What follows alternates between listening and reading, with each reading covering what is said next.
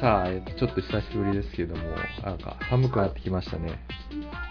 だいぶね、うん寒くなってきて、まあ、それと、なんとなく、うんまた流行がおう起きそうな雰囲気がなんかあるあ、寒くなってきたからあそれもあるし、うん。なんかこう、また感染者も毎年、この時期になってくると、すごい増えるからさ、ああ、そうだよね。まあちょっと、うん、はいはい、どうぞ。完全に、あれ、麻痺してるよね、麻痺はしてるね。うん。コロナに対して。そうだね。確かに。なんかこうさうでも、浜岡とかは、ん。うん。あのこうコロナでさこう、うん死んでしまうっていうような実感とかってある？の、いや、ないんだけど、なんかさう、んまあこれもその、話す話に関係してくるかもしれないけどさ、あの、なんでワクチンあんな打つのっていうのがさ、ちょっとさ、ああ確かになんか YouTube でこれを言うとなんかバンされるらしいね。コロコロナのワクチンについてその、なんていうの、あの、否定的なことを言うと。あそうなんだうんあと、ホリエモンにもバンされるみたいな。うん。あのさうん。あの浜岡は、えっと、ワクチンは打った？今何回目？3回打って、で、4回目のやつが来て、ちょっと、あの、予約しようとしてるところだね。うんなるほどそうだいや、でもなんか、4回も打、4回打ったらまだ5回、6回とかなりそうじゃないなんか。そうなんだけどそうそう。いやそれに聞きたいことがあってさ大丈夫これまたコロナの話で。といやいよいいよ。うん、ごめん。ぜひぜひどうこうって話ではなくてさうん。あのその打つべきとか打たないべきとかそういう話じゃなくてうん。単純なまあ個人の感想として聞いたけどうん。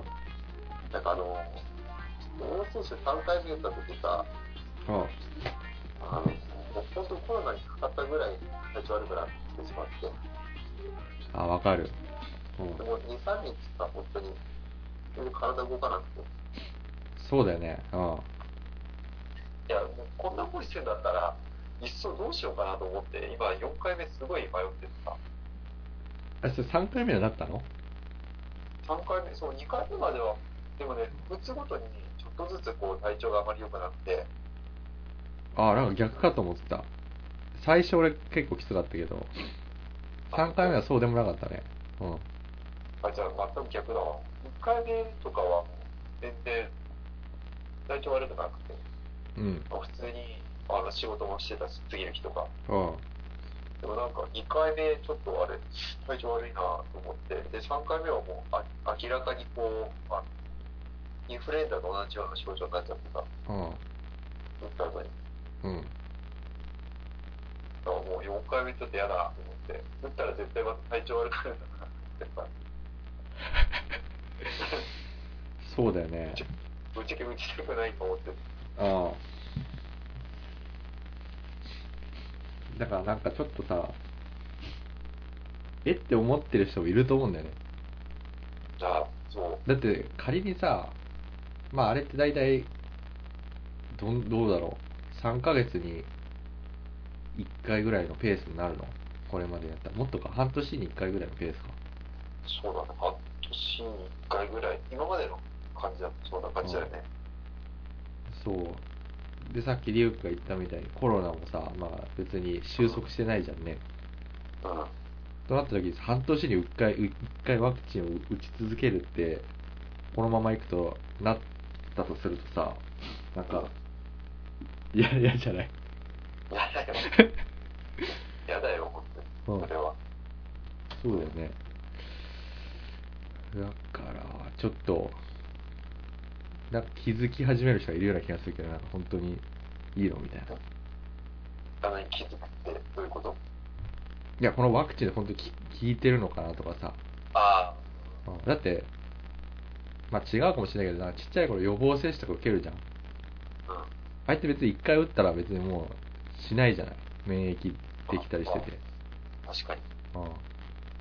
まあ、あれとまた違うっちゃ違うのかもしれないけどさ、そんな半年に一回、あのね、子供の頃打ったやつをやったらさ、もう常に注射してないといけないくなっちゃうよね。まあね、確かに。うん。変だな、まあ変だなっていうか、うん。このままでいいのかなって疑問に思うようにはなるよね。うん。いやただ、まあ、根拠なくやってるわけじゃないと思うんだけど、なんかこれあ、それ、うん。確かに。いや、根拠なかったら嫌だよ、本当にそれは。うんでもほら、実際子供に打つか打打たないかってさ、うん。ちょっとなんか割れてるじゃん、意見が。あでもまあ、うちはまだ3歳だから、うん。まあその、特にね、あの、絶対って感じではないけど、うん。まあ今のところ、まあ、自分の意見としては打たせる気はない。だって、ねえ、あの、まあもちろんその、ね打たなかったら死ぬよみたいな感じに言う人もいるのかもしれないけど、やっぱりもう一緒に関わってくることだし、ね、うん明らかに自分たちに比べて、まあね、全然寿命長いから、うん。さ先考えたときに、そう、愛、やっぱり、どうとは、でも、お思えないそうだね。いや、なんかさ、そこで、結構もうなんかさ、思うんだけど、まあ、これ、いいきっかけかもしれないけど、ほら、前からさ、うんちょっとほら、歴史についてなんかさ、あ、そうだね。まあやったりしてたじゃん。ちょっと途中になっちゃったけどさ。で、最近その、なんかね、ちょっと、あの、その勢い余って話しちゃうと、多いよ。あ、浜岡もなんかちょっと、なんだ、そっち系になっちゃったかみたいなさ、う んなんか、なんなんかい言われそうで、あれなんだけどさ、うん。やっぱりね、あの、なんちゅうの、あ、なんか最近ネネット、YouTube 見ててやたらとさ、うん。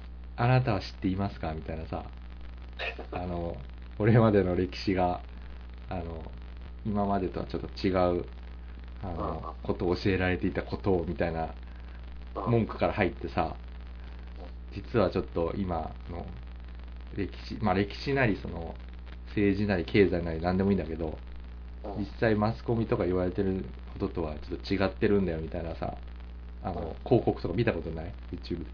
いや、おいおいおい、やたら目につくけど、何なんだろうね。目につくじゃんね。ああれ、あの辺のやつをさ、結構前に、あの、見たりしてみたんだよ。あの、うんなんかあれってね、その、まあ、クリックすると、まあ、なんかサブスクだよね。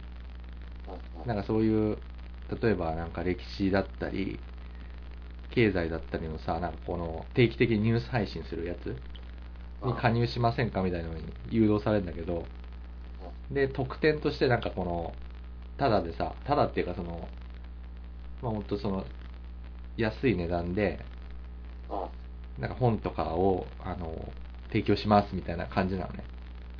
うんうんまあ出版社の広告なんだよ、あれ。あ、そうなんだ。うんで、出版社って普通、あの、本屋さんとかにさ、とかアマゾンとかで売るじゃないその流通業者を通して。うんじゃなくてもう直接ネットで販売する本屋さんなのね。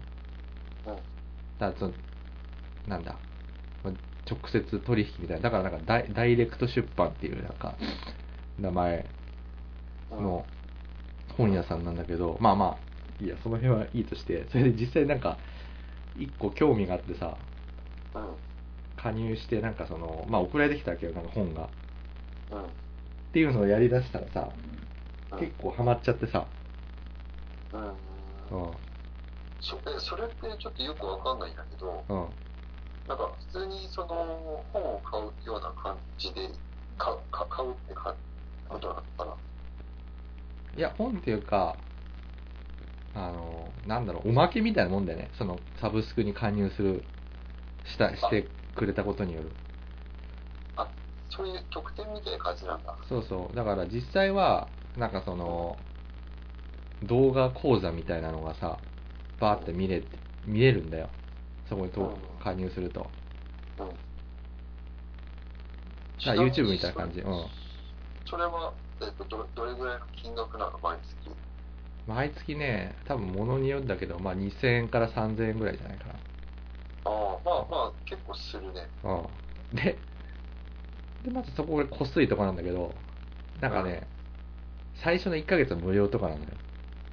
ほいほいほい。Amazon みたいに。うんうん。だから、まあ興味があれば別に続ければいいし、興味なかったらすぐやめ、やめちゃえばいいわけよ。やめて、1ヶ月だったら別にお金もかかんないからさ。あ、よくあるよね。そうそうそうそう。そうなんだよ。で、あれ系で、まあ最初に何を見たかっていうとね、やっぱその、まあ歴史のやつやってたからさ、あの、歴史系のやつをちょっと見たら、やっぱね、結構、あの、面白いっていうか、俺が見たのは、あの、なんか、その、あれ、復刻された本みたいなやつ？復刻された本？ああ、だから前言ったさ、なんかあの、ほら、せ 戦戦後にさ、うん GHQ がさ、あの、いろんな本をね、あの、発禁停止みたいにしちゃったのよ。うん。だから、そうなんか、軍、軍国主義みたいなさ、あの、はいはい内容のやつとか、そういうの。うん。うん。で、それの中で発禁されたやつを、あの、復刻しました、みたいな感じで、で、今ならいくらで提供します、みたいな感じだったから、ちょっと何個か見てみたわけうほうほっていうとこから、まあ、ちょっとははまってて、今、いろいろ、その、なんていうの、あの、発禁、発禁本みたいなのをちょっといろいろ見ててさ、う。うん。うん。で、やっぱりその、全然知らなかったことがいっぱいあって、うん。で、すごいもう、あの、なんていうかな、結構か、あ、信じてたことがガラガラ崩れて、なんか別のね、考えみたいのがさ、ちょっと、あの、構築されてって、で、多分それを話すとそのまま、ね、あの、なんかこいつなんか陰謀論者になっちゃったのかみたいなさ、とか、思われるの嫌だなと思ってさ、ちなみに、それって、その出所の信憑性ってどんなもんなの？あ、信憑性っていうかね、えっと、それにもよるよるんじゃないかなと思った。まあ、多分ね、ごめん、俺の言い方悪かったけど、信憑性というか単純にその、出版されてたやつ、その、あの、戦戦前に、うん。戦前出版されてたやつを、その、あのただ、今、復刊しましたってだけなんだよ、一言で言うと。ああ、でもうだから別にそのちゃんと、うんなんていうの、普通に売られてたやつを、その GHQ がその、発揮にしちゃったから売れなくなっちゃったんだけど、うん。別にもうそういうのないじゃない、今。うん。だからだからその時どういう、まあどういうっていうか、なんかもう今別に売っても誰も何も文句言わないから、売りましたっていうだけなんだよね。その発行元っていうのは、うん。いや、なんでね、そこまで、まあなんかちょっとネオにかぶりたっていうと、結局ほら、うん。なんでもそうだけどさ、そのソースというか、ね、どっから出てるかっていうのがめちゃくちゃ重要でさ、うん。今さ、その、まあ、ネットとかもそうなんだけど、結局出どころわかんなくて、その、信憑性を分からずに、こう、なんていうの、情報を垂れ流したりとかってよくあるじゃん。あ、あるね。でと特にさ、やっぱり一番こう、立ちが悪いのって、いかにも真実だっていう風なのを装って、うん。情報を提供するっていうことがまあ多々あるじゃん、最近。うん。あそうそういう意味で言うと、なんていうかな、ごめん。多分そ、それとはまた違っていて、単純にその昔出版社、昔の出版社が、えっ、と、やったやつをそのまま出しちゃうと、その、なんていうの、もう、紙とかもボロボロだからさ。単純にその、なんていうの、全く同じ内容を、その、まあ、ダイレクト出版が、あの、なんていうの、綺麗にして出しましたってだけ。だから、ソースっていう意味で言うと、その、ほん本当にその当時書いた人がそのまま書いた内容を、あの、本にしてるだけ。あ、そうなんだ。うん。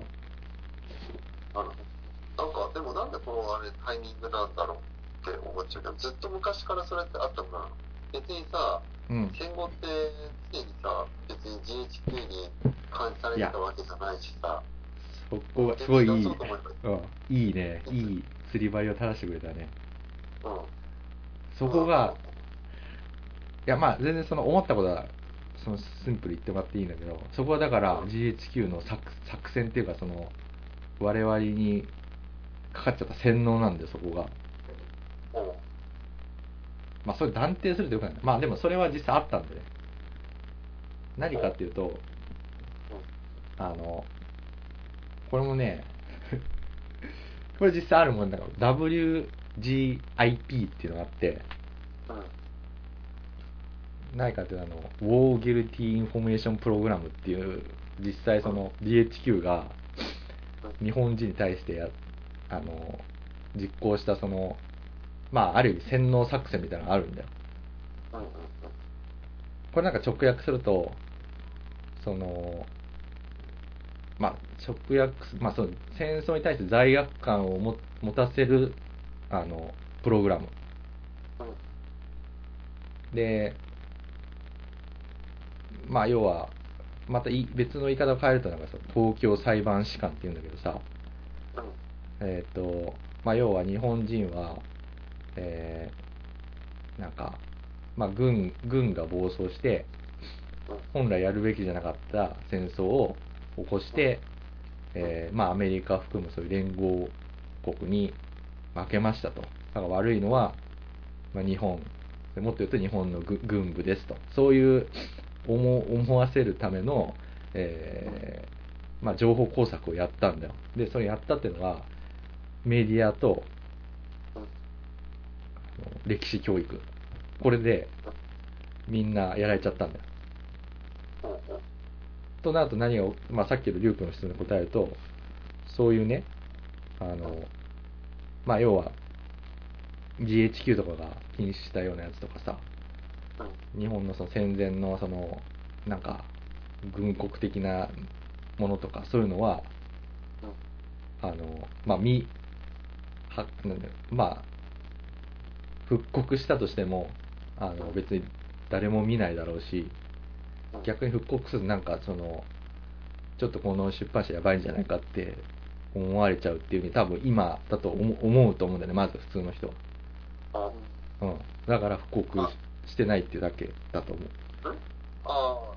ーいや多分そこは主にそのペンとかっていうよりも一番のなんかそのなんだもしそういう風な視点でねあの見るとしたら興味がないんだと思う。ああ。そうだね別にそこまでその見たいって思う人がうん。単純に少ないんだと思うよ。ああそうだね。それは確かに。なぜならそういうことが変だっていうことに、まあ、気づいてないから。ああそうだね。だから別にまあそそうだね。そうそう。だい今のね普通の生活の方が全然大事というかねでもほらなんかそのおかしいなって思うようなきっかけ今はたくさんこういくつもさ、うん。まあ、点として散らばってるわけじゃん。うん。例えばほら今ねその軍国主義の話とかアメリカの話って出てきたからまあちょっと言うと、まあ、スノーデンのさあの暴露の話とかっていうのもさ こうああこう明らかにさなんかあれやべえやつみたいな感じで扱われてんそのなんか頭が狂ったやつが陰謀論みたいのを言ってるみたいな。ださだしさ昔の戦争の話をするとさもうなんか右翼だって言われるでしょ多分。あそうそうそう。あれ一つあれ一つ取ってみてもさうん。いやそもそもなんでそんなに必死になるのかっていうのはよくよく考えてみたらおかしな話で。そうだね。うん明らかに命かけてさ告白告してさうん。であのまさにさそのアメリカから、ね、命狙われてずっと逃げ続けてるわけだからうん。あの明らかにやっぱり事実なんだよね。あ、そう、単純にその、さっきリュウが言ったみたいに、その、情報の大元一時ソースをただ辿ってって、分かったことを、まあ、伝えればいいんいいんだよね。うん。うん。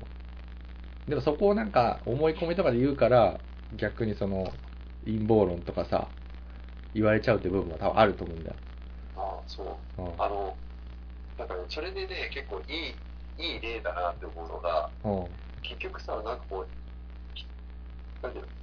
人間ってさ、その、情報を集めようとするときに、その情報を集めようとするときですら楽をしようとするんで、やっぱり。そうなんだよ。労力を払おうとししなくて、一番簡単な方法で、これサクッと情報を得ようと、ね、してしまうんだよね。で、これは別に批判してるわけじゃないんだけど、うん。まあ、最近すごく感じるのが、あの、オリラジのさ、中田敦彦っているじゃん。あっちゃん、はい。あっちゃん。うんあっちゃんの動画結構俺も好きでさ、まあ、はいはいはいなんか、まあ見たことあるんだけど、うん。はいあの、漫画紹介とか、はいはいはい。うん。俺もよく見るとか、うん。好きでさ、よく見たりとかするんだけど、うん。さ、基本的にさ、俺実は彼のさ、その、なんか、ぎ技術的なやつ、例えばブロックチェーンとか、はいはいはいはい。うん。仮想通貨とか、まうんあそういうのも、あと、あの、NFT とかさ、うんメタバースとか、うん。取り上げて、まあやってくれたりとかしてるんだけど、基本的にそういうね、なんかその、結構、すごく真実が、あの、どうかってわからないような内容に関しては、俺、あんまり見ないんで、あで、理由があってさ、あ。うん。あの、前ちょっと見たことがあって、そのブロックチェーンの。はいはいはい。で、多分、その、彼自身はずっと昔からそういうの知らないと思うんだよ。うん。ただ今、世の中としてまあ求められてるから、それに注目して何かしらの本を読んで、うん。で、自分なりに解釈して、噛み砕いてみんなに伝えてると思うんだよね。うん。でも間違ってんだよ、内容が。あ、そうなんだ。うん、結構全然違うんだね。で、別にブロックチェーンだけじゃなくて NFT とかメタバースとかいろいろまあ、動画見たけど、うん。うん、なんかやっぱり違ってるんだよ。まああれだよね。だってほら、あっちゃんって結局その、な、NFT だったら NFT だったらなんかそう、ある本があってさ、その本の内容を要約して、ちょっとその、面白く伝えてるってだけでしょ。そうなんだからその、ね、参照してるやつが違ってるってことだよね。多分ね、間違ってるってことは。そう。もしかしたら、その参照してるものも違ってるかもしれないし、うん。もっと言うならば、あちゃんがその、なんていうの？あ、内容をちょっと理解間違ってるとか？理解が間違ってるとか、あと、うんあまりにもみんなに伝えるときに要約しすぎちゃってて、あの、その、内容自体がもうちょっと間違っちゃってるとか、ああ、最近それ言われてんのって、池上さん言われてたりするね。その、ものによってはね。当然、あなんか普通に正しいものもあるけど、最近の話とかになってくると結構その、池川さんの思い込みとか入ってきて、それ間違ってますよみたいな。ね、あるみたいなね。そううんそう、だから、わかりやすすぎちゃってね。うん。だからなんかね、その、ちょっといろいろさ、うん。やっぱり、浜岡もそうだと思うけど、自分の考え方ってさ、まあ、その、時々刻々とかがか変わってくるじゃん、そうなんだ考え方よ。うん。で、俺、ちょっと前まで、その、自分がね、考えてたのが、その、物事を相手に理解するときに、簡単に説明できないもの、できない人とか、できないものっていうのは、うん。結局、良くないものだって思い込んでたのね。ああ、すごいわかる、それ。最近思った。うんで、そういう意味で、さっき言ったその、中田敦彦とか、うん。うん。あとは、あの、池上彰とかっていうのは、俺は優秀だと思ってたんだよ。はいはいはい。だって、人に分かりやすく伝えられるわけだから。うん。だけど、最近実はさらにちょっと考え方が変わって、うん。例えばさ、その情報、公式が出してる情報っていうのは、うん。結構ね、文章がものすごい硬いんだよ。うん。例えば一例で言うと、お役所が何か。出してる文章とか、うん法律の文章とか、うん。うん、例えば、まあ、自分の例で言うのもなんだけど、そのプログラミングのそのソースコード元の説明とか、うん。その公式が出してる一次ソースの説明ってすごい硬くてさ、分かりづらいんだよ、内容が。はいはいはいはい。でもその硬いっていうのは何かっていうと、実は、全くの、その、誤解もなく、正確に相手に情報を伝えるためにそうせざるを得ない。あれだよね、あの、法律の文章とかもそうだよね。誤解を与えないように書くと、なんかすごい硬くて、とっつきにくい文章になっちゃうみたいなね。そう。誰が読んでも絶対に同じように捉えられるように極力してるわけで、さっき言った通り、結局、その池上彰とかあっちゃんの話っていうのは、やっぱり入りやすいんだよね、すんなり。あ、うん。なんでかっていうと、すごい咀嚼してあるから。わかる。だけど、それによって、本当はすごく重要なことなのに、それすら相手にその咀嚼を依存してしまうと、いやー、ほんとすごいもう、さすがだね。そう。いやほんとまさに俺の言いたいこと代弁してくれたわ。そうか。うん はい、それはだから、ある意味、陰謀論っていうのも同じなんだよ。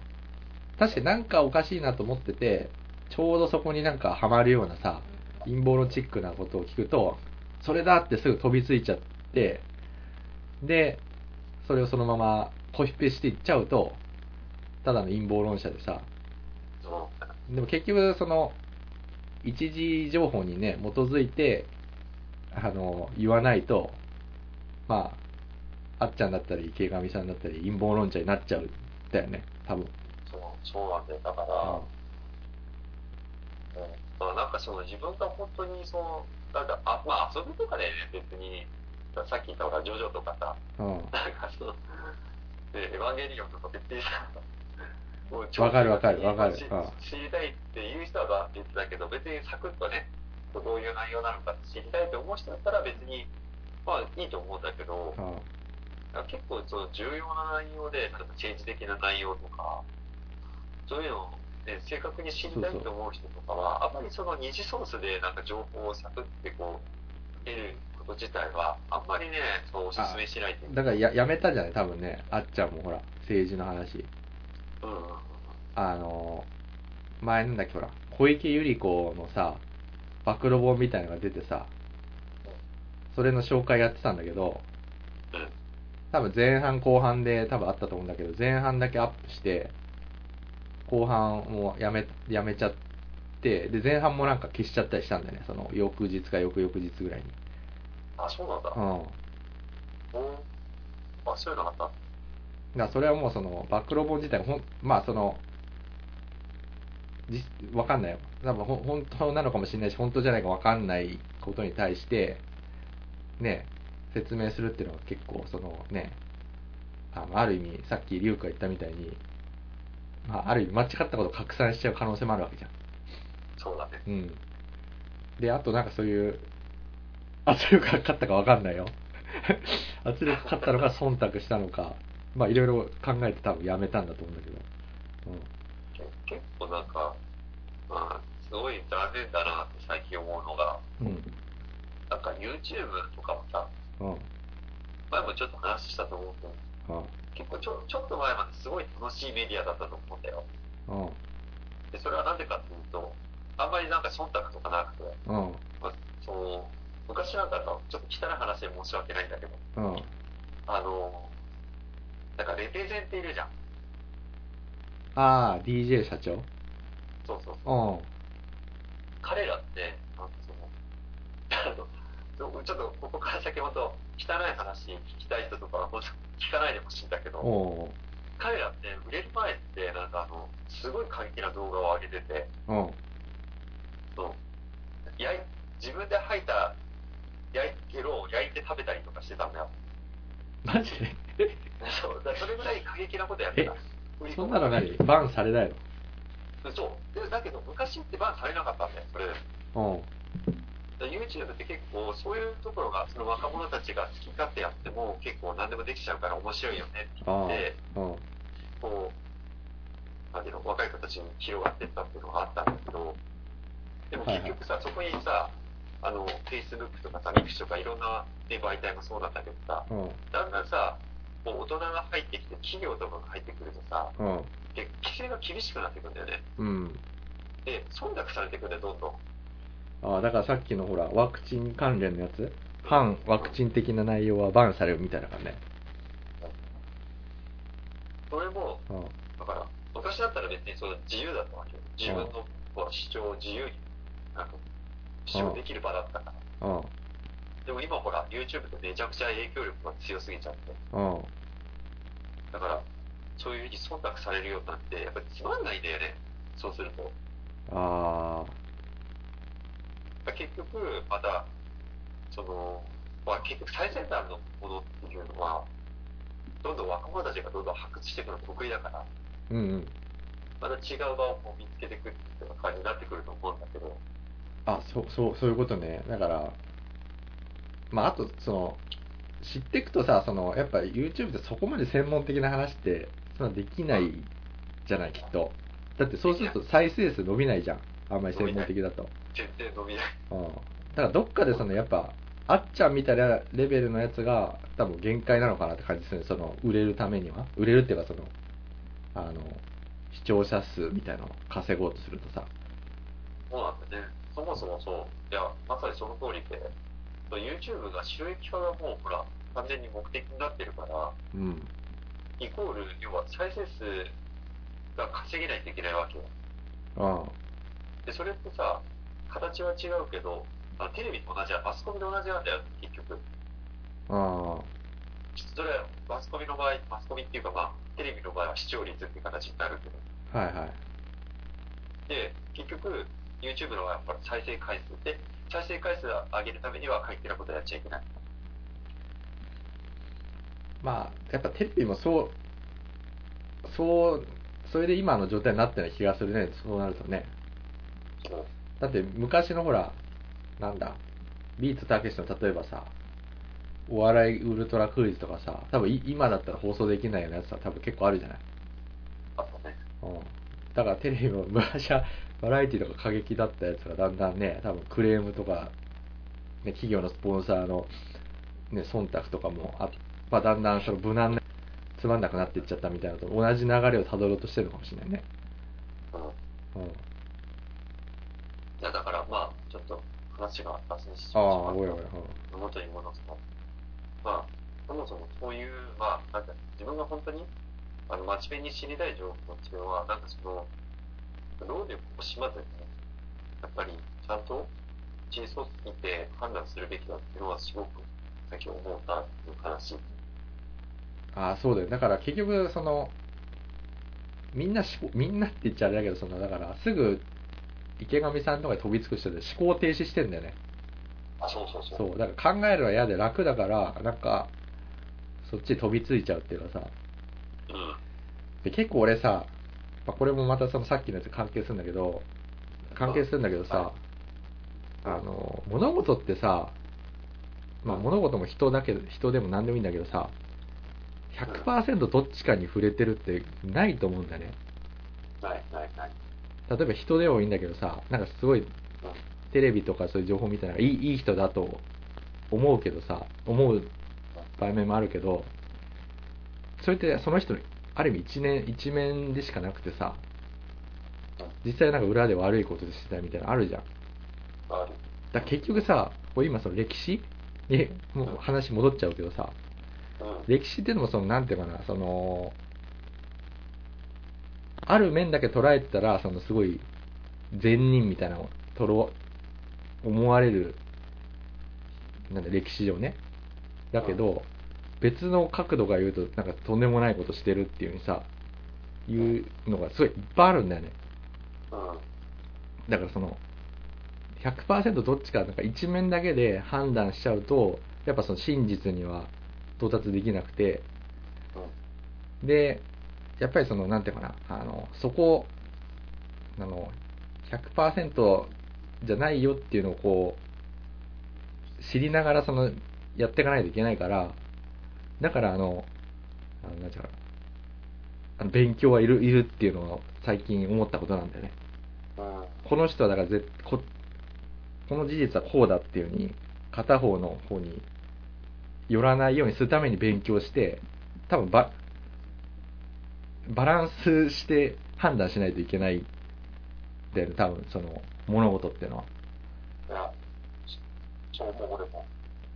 だよね、だから、だから、だから今の知ってる知識だけで、まあ今ってのはなちょうどまあいいや、1年前ぐらいの自分が知ってた知識だけで判断するのは、ちょっとその、まあフェアじゃないんじゃないかっていうのをちょっと思っててさ、うん。うん、だから別の観点から見た上で総合的にやっぱ判断すべきだっていうので結構歴史をねあんまりそのしうちらがオフィシャルに言われてたのとは違う観点でまあ今見返そうとしててうん。自分の中でいろんなすごい変化が起きてんだよねなるほど。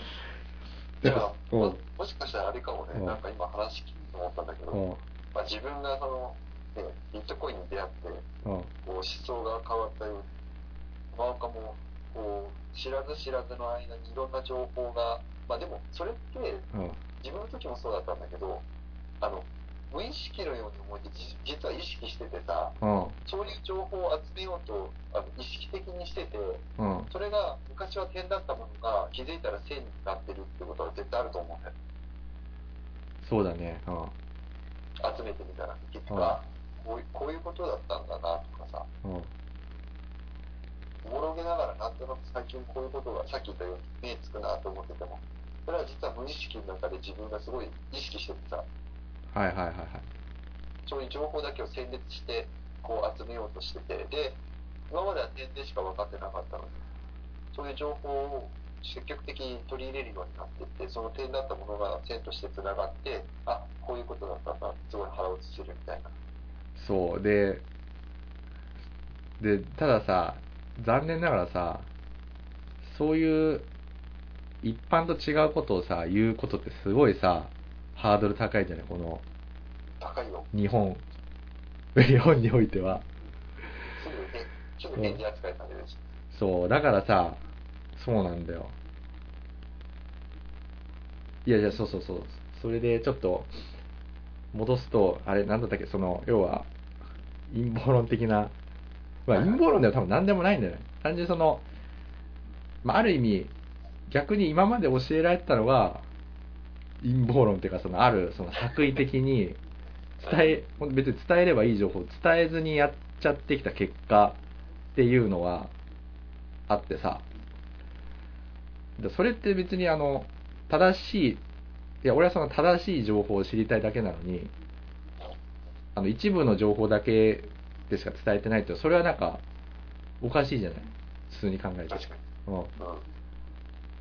だからその伝えられてない方を学んでそのまま行っちゃうとこれ陰謀論だって多分一般的にはその日本日本で言われるだよね。うんうん。だそこをちょっと今なんていうのかな。あのまあそう思われないように 気を使ってるけどそもそもだからそういう話自体もできないからさ。だからすごい貴重なんだよこのこの場は。そう。うん。あのさ、いや、まさにすごいいいこと言ってくれて、うん。俺ひあそうちょちょっとごめんね。いい話よ。ちょっとだけ脱線しちゃうかもしれないんだけど、あの最近ちょっともしかしたら、えっと気づいた方いるかもしれないんですけどあの DT ラジオの、えっと題名を変えたんですよ。ああ言ってたよ。そうだはいそうそう。そうか。はい。変えたっていうかまあちょっとシンプルにしたっていうかそういうことだよね。まあそう。今まではえっと聖五郎と浜岡と優クのうん DT ラジオっていう風な題名だったと思うんだけど、それをまあシンプルに、まあ、DT ラジオっていう、うんまあ、変えたんだよねはいはい。で、ちょっとそう、あの、これもあんま良くなかったなと思って、うん。ちゃんとこれはやっぱりほら、あの、やってる人として伝えなきゃいけないなと思って、うんそれは何かっていうと、まあ、よくその、昔から聞いてくださってるリスナーの方って、うん。なんか、最近その、聖五郎さんいませんよね、みたいな。うん聖五郎さん全然こう、ラジオに出てこないんですよね、みたいな話って、やっぱりちょちょこちょこ、ね、お便りとかでもさ、前も来てたりとかしたんだよね。はいはいはいはいである方なんかは、なんか自分のその、まあ、あの、なちょっと不快に、メメールを送った時不快にさせてしまって、まあうんそういうふうなことになってしまったのかって心配してる方も前にいたぐらいだうん。はいはいはい。でそれぐらいやっぱり、ね、昔から聞いてる人としてみれば、まあ、不自然だなとだって急にだってねあの出てこなくなっちゃったわけだから、うん。どうしてんだろうって思うのは、まあ、ごく自然なことだと思うんだよねうん。で、まあ、今回その TT ラジオっていう名前に、まあ、変えた、まあ、理由が実はそれと関連しててはいはいはい。でもうこれはもう浜岡もしてると思うんだけど、うん。まあ、その彼自身に何かしらのその心境の変化があってうん。で、えっとまあ、我々がちょっとコミュニケーション取れなくなってしまったんだよねはいはい。で、とまあ、そのリュウクと、えー浜岡からしてみれば今まで通り、まあ、聖五郎も含めてこのラジオをやっていきたいっていうふうには思ってたんだけど、うん。まあ、その連絡が、まあ、連絡がつかなくなったっていうのは別にその彼がなないなそのなんていうのその身体的にうん。何何かそのほらしあ危険な状態になってしまったとか、うん。あの死んで死んでしまったとかそういうことではなくてうん。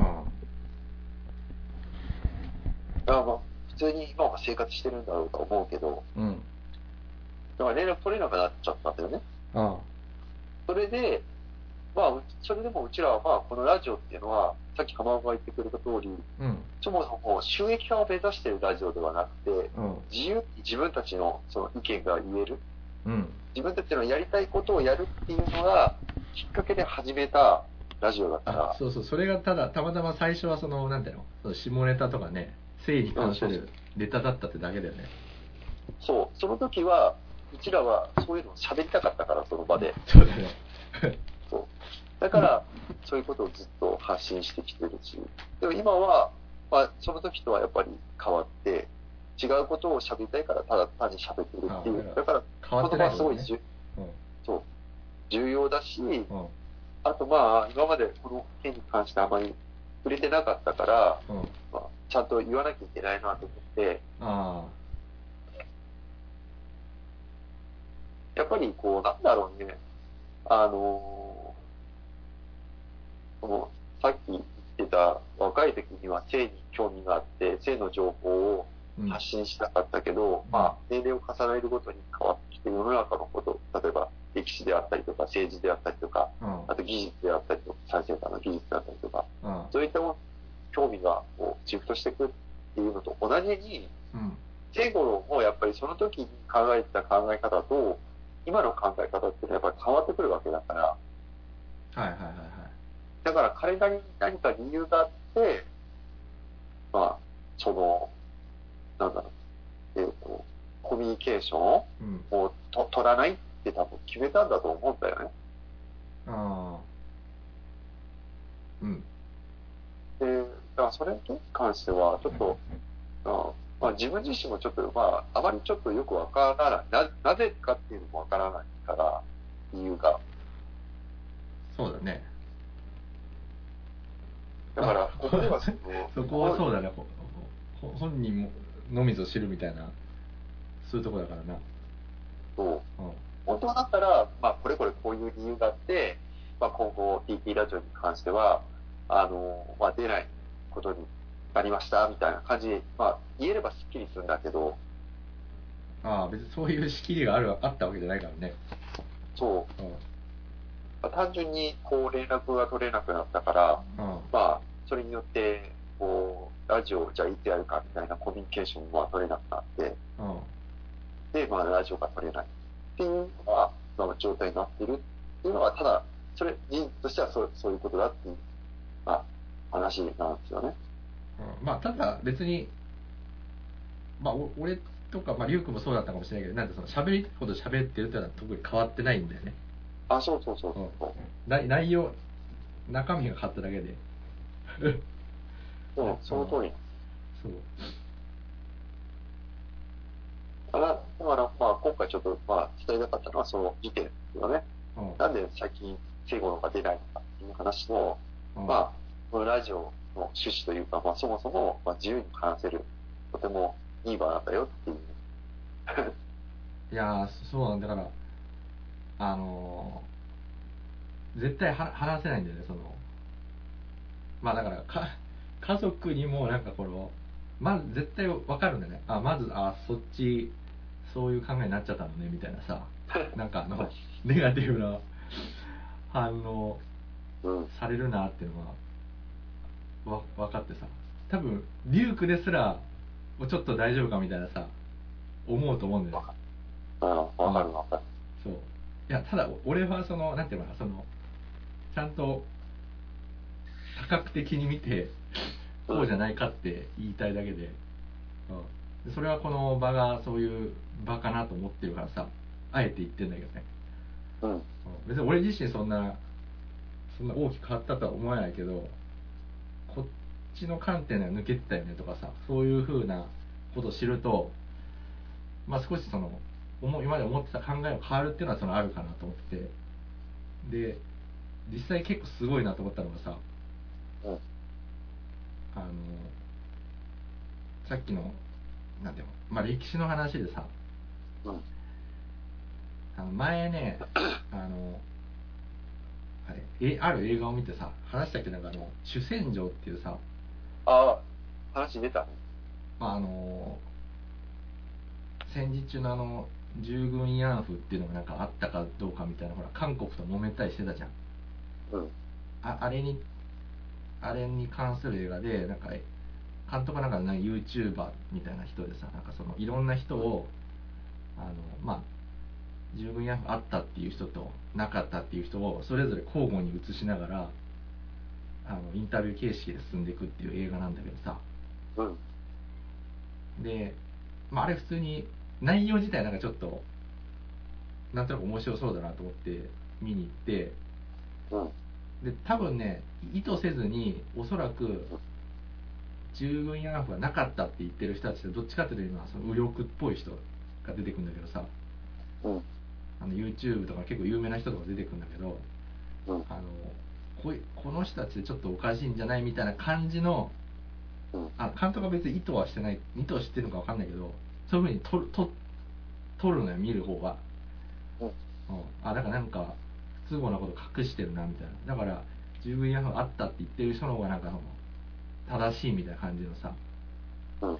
に見え見えたわけで俺はああ。ででそれを思思ったから結構最後の方にさもう超、だんだん大物になっていくわけよ。あので最後の方にうん。なんかなんか日本会議って聞いたことない？あるあるある。あれでしょ？なんかほら、うん。あの、この前に、その、うん。教育の話したときに、うん。今のその教育の、その、なんていうの、その根幹を担ってるというか、教育ああなんかその教育委員会のをその、まあどっちかっていうとその昔のそのね明治とかそういう頃のうん。あの考え方に戻そうとしてるみたいなさ教科書変えて、うん。そういう人たちみたいな、で結構ねあの政権自民党とかのその政権に深く入り込んでてあの政治をコントロールしてんじゃないかみたいなね、うん。うん。まあたそういう面は確かにあるんだけどそのうん。まあなんかやばい人たちみたいなのもひと一言で言うと。うん。右翼のやばい人たちみたいなのあ大物 超大物本来表に出てこないような人がさ出てくるんだよ、あ、そうなんだ。そうそう日本会議のね結構偉い人があ、それもなんかでもこの前言ってたね。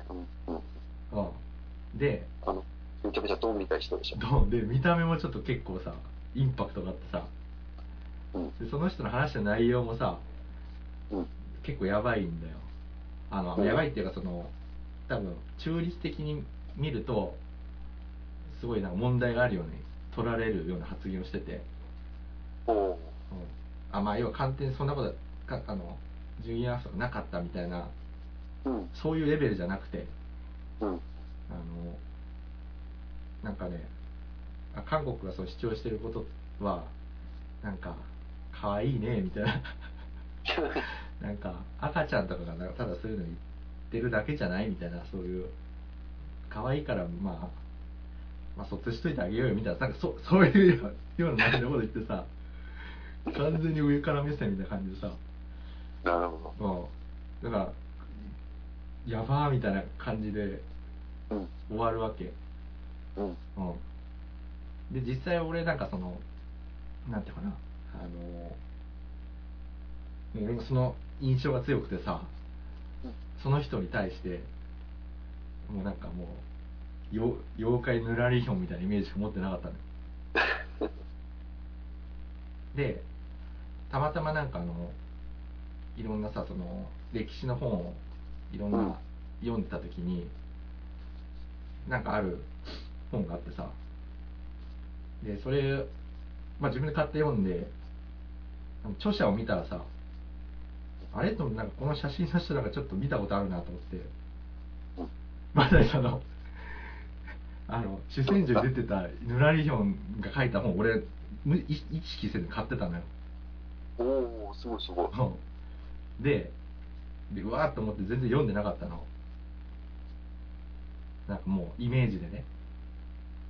ああ、なんとなく避けてたわけ避けて、まあの、やばい人の書いた本かっていうのもなんか買っちゃったなと思って。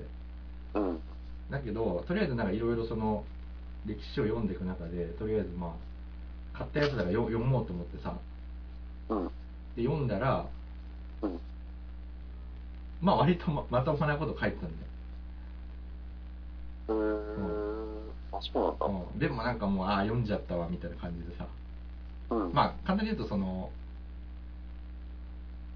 まああの、まあ、日本の戦争、ね、太平洋戦争は、まあ、その仕組まれたみたいなことを書いてんだけどね、仕組まれたというかその、やややむにややまれずそのややらされる状況になっちゃったんだみたいな、そのアメリカとかにその刺激されて、うん。あのもうやらざるを得ない状態になっちゃったな的な内容を書いてる本だったのね。うん。うん、だからその、まあ完全に否定するんじゃなくてその戦争で、うん。まあちょっとそういうある意味やる意義もあったみたいなことを書いてる本ででで内容自体は別に結構そのいろんな資料とかを与えながら書いてるからまあ割とその人のイメージがなかったら普通に読めた本だったんだよででそのまままたしばらく時間が経って今今ねまた改めて昔のその戦前の本とか読み出して YouTube とかも見てると実はその人 YouTube やったんだよ。あ、そうなの？個人の。あ なんか勝手にそういう、そういう人ってあんまり、なんかその、やらないかなっていう感じはしたんだけど。そしたら割となんかこのなんていうの？フランクにさなんてその面白いおおじいちゃんみたいなねいろんなことを知ってるあのバキでいうなんか元部伊蔵みたいなさうん。うん、なんかこの人いろいろ知ってるなみたいな。いうおじいちゃん的な感じで。出てきて。で全くその人に対するイメージが変わっちゃったわけ。あの気持ち悪い妖怪みたいな風に思ったのが。うん。あなんか物知りの物知りのすごいおじさんみたいなね。180度変わっちゃったのよ印象がだそれって俺自身が変わったっていうことでさうんなんかそれがびっくりしたなってまだまだ話は続きます。今回はここまで。それでは皆さん次回の更新まで、ゆっくりしこってね。